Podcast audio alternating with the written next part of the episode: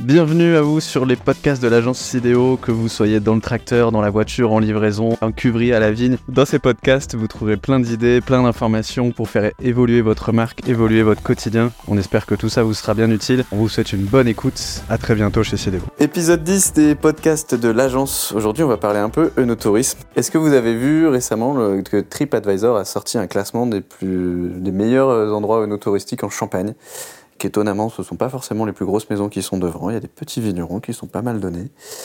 Et du coup, euh, est-ce que vous pourriez me dire un petit peu, Manon, Virgile et Julie, euh, où se situe aujourd'hui un petit peu la Champagne sur la, carte euh, de la France, un peu de l'œnotourisme Est-ce qu'on est en avance? Est-ce qu'on est en retard? Est-ce qu'on est originaux? Est-ce qu'on a un petit peu des bonnes idées?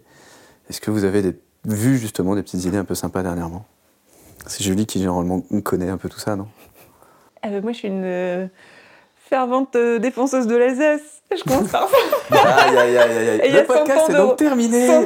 Merci aux vignerons de la L'Alsace, Champagne. la- l'Alsace, la bouteille qui fait un mètre de haut, c'est ça? C'est ça, 100 ans de route du vin. Donc forcément, comparé à ça, la Champagne a euh, bah, voilà, juste euh, quasiment 80 ans de retard. en- Oh là là là là. C'est beaucoup que- Scandale, scandale. Donc oui, il y a des initiatives en Champagne et ça commence à pousser de partout. À la fois les grandes maisons, où je trouve que là, on le voit bien cette année, euh, au-delà des visites classiques de caves, euh, il y a des vrais dispositifs, même de restauration qui se sont créés. Euh, là, il y a Ruinard qui fait son, son resto éphémère, Pobry qui a installé sa table aussi. Clico, le café, café Clico. Café Clico, ouais. Donc on sent bien qu'il y a des grosses intentions et on sent aussi que la Champagne, qui historiquement dans les stats n'arrivait à faire que euh, deux ou deux et demi euh, jours, euh, deux jours et demi de, de séjour pour les touristes, on sent bien que la Champagne a envie de garder un peu plus ses touristes sur place. Et là, on va arriver en période de fin d'année et il y a aussi, au-delà des maisons et des vignerons, tout l'effort euh, local, notamment Reims, parce que moi je suis à Reims, pour être attractif. Et il y, a un gros, gros dynamisme touriste. Et Moi, j'ai- que eux, touristes. J'ai vraiment l'impression que les vignerons sont en train de prendre la main sur le tourisme. Euh, le tourisme égale aussi budget, enfin, euh, moyens financiers importants, investir, euh, entreprendre.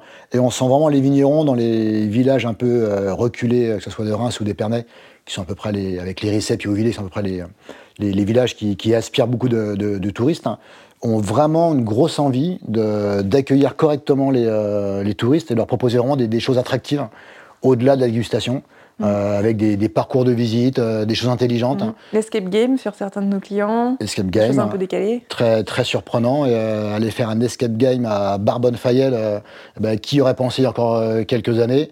Euh, Forcément, on trouve ça dans des grandes villes ou des villes plutôt, plutôt moyennes.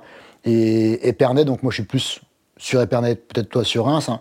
Aujourd'hui, se garer à Épernay, trouver un restaurant à Épernay, euh, c'est pas facile. Il y a encore quelques années, euh, Épernay était une ville plutôt pas morte, mais très très calme. Là aujourd'hui, c'est blindé, blindé, blindé de touristes, et c'est très positif. Hein. ouais. Alors, je suis totalement d'accord avec vous deux. Euh, c'est une région de plus en plus touristique. Les Airbnb se développent à foison. Euh, on a du mal à avoir des, des logements pour venir effectivement 3-4 jours euh, en Champagne. Par contre, paradoxalement, je suis désolée, mais dans les petits villages, euh, moi je cite, euh, je citerai pas le nom du village, mais dans la Côte des Blancs, pour avoir de la famille, pour avoir de la famille ancrée en Côte des Blancs et aller leur rendre visite de Déjà, temps en temps. Il y en a quatre des villages en Côte des Blancs. Je n'en dirai pas plus, vous ferez plouf plouf. Mais pour aller les rendre visite assez souvent, je suis dé- dé- désolée, mais il est difficile de trouver un vigneron ouvert le week-end ou même y a la pas- semaine. Il n'y a pas que Côte des Blancs d'ailleurs. vignerons euh, n'ouvrent C'est pas leurs portes. Mais c'est aussi beaucoup sur réservation parce que historiquement les vignerons ouvraient leurs portes non-stop et ils en sont revenus et je le conçois et je compatis. Franchement, euh, quand tu avais, alors c'est plus le cas maintenant, mais des Belges qui se pointaient euh, à n'importe quelle heure et le dimanche et il y a des vignerons qui ont surfé là-dessus dans les années 80 et ils en ont fait leur beurre et ils étaient très contents. Mais il y a beaucoup de vignerons qui sont Avec un, ça. aussi. euh. et puis, bah, puis c'est plus compatible. Ouais, la nouvelle génération, elle veut plus ça. Et c'est plus compatible avec une réalité euh, bah, de, de travail. Donc, euh, oui, il y a un minimum entre euh, être ouvert et pas ouvert du tout. euh. Ouais, mais monde- faut-il encore, en- encore communiquer? Parce qu'on a les remontées aussi de. On a des connaissances autour de nous, les- le réseau, qui ont des bars à champagne ou des choses comme ça, où la clientèle étrangère dit ben, c'est ouvert chez un tel, c'est fermé. on ne sait pas s'ils si, nous reçoivent. Donc finalement, le, truc de la réservation n'est pas forcément. Tu as raison, mais je pense qu'il faut mmh. laisser aussi du temps aux vignerons, voilà, qui ont des moyens différents des, grandes maisons de se mettre en place, de réfléchir, de tester, d'expérimenter. Mmh. le no-tourisme, hein, c'est pas de nouveau en Champagne. Hein. Julie euh, connaît très bien l'Alsace puisqu'elle vient de là-bas. Forcément, il y a une grosse culture euh, mm. d'accueil et de tourisme en Alsace. Hein. En Champagne, j'irai un petit peu moins. Euh, je pense que la Champagne a besoin de temps pour découvrir cette, nouvelle facette de la Champagne. Voilà, soyons, soyons patients. Il y a de belles initiatives qui se mettent en place, mais c'est vrai. Mm. quand tu vas au Villet, au Risset ou autre, là, forcément, ils ont le retour. Dans d'autres villages que des Blancs, Montagnes de Reims ou, ou autre part, ça demandera encore du temps. L'UNESCO date de 2015, hein, c'est quand même très très récent.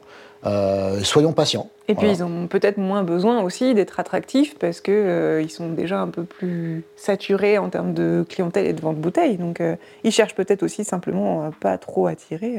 Est-ce que c'est Est-ce que le notourisme c'est un passage obligé? Est-ce que les vignerons doivent y aller? Est-ce que c'est plutôt un peu au cas par cas? Est-ce que c'est juste Est-ce qu'il faut, faut pas être convaincu dès le départ d'aimer ça euh, ah, plutôt que de le faire un peu à, tort, à travers parfois. Un, comme dit Julie, c'est un, métier à part entière. Il faut qu'il y ait la passion, il faut qu'il y ait de la foi, il faut vraiment avoir envie d'accueillir des gens, passer du temps avec eux, et puis euh, changer de modèle économique. Hein. Ne plus recevoir pour juste ouvrir quelques bouteilles, leur proposer un concept hein, mm. et euh, une, une, expérimentation, mm. que ce soit un peu immersif dans, dans leur marque. Oui, c'est ça. En fait, de toute façon, maintenant, les... enfin, vous, comme, euh, vous comme nous, euh, on ne cherche plus une simple bouteille, on cherche à vivre une expérience.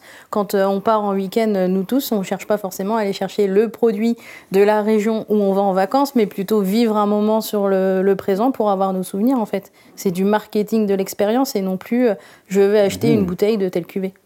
Tout est dit, Manon. Merci. C'est incroyable, hein. ce vocabulaire, cette technicité. Je me suis entraîné avant. Je me demandais si on faisait une conclusion, mais peut-être pas du coup. C'est chouette. Hein. Ce serait peut-être la, conclusion. Euh, moi, si on compare un petit peu les villes dont on parlait d'Épernay, on parlait un petit peu de Reims. Prends des villes euh, en Bourgogne, par exemple, comme Beaune, qui est grande comme Épernay, mais bien plus dynamique, avec bien plus d'événements, une vie aussi, euh, comment les bars à vin, les restaurants, etc., qui sont et, gastronomiques, merci, qui sont très présents. Est-ce qu'Épernay aujourd'hui à ce niveau Est-ce que c'est seulement le début? Et Virgile, tu le disais, l'UNESCO est encore récent. Peut-être que Reims aussi a une dynamique un peu à part entière. Euh, voilà, il, se passe beaucoup de choses sur le, sur le no-tourisme en ce moment en Champagne. Est-ce que vous, vignerons, vous êtes euh, vous-même euh, réceptif à ça? Est-ce que c'est une idée que vous avez? Peut-être que vous faites déjà de le no-tourisme. on serait ravis de savoir comment vous, vous avez mis en place certaines choses. On a des petites idées aussi pour structurer les offres, comme l'escape game d'ailleurs, chez, chez, nos clients. Ben, N'hésitez pas à venir nous en faire part lors d'un petit déjeuner, café, croissant, jus d'orange, des choses comme ça. Et du thé. À bientôt. Et du thé. Ah, et du thé aussi. À bientôt.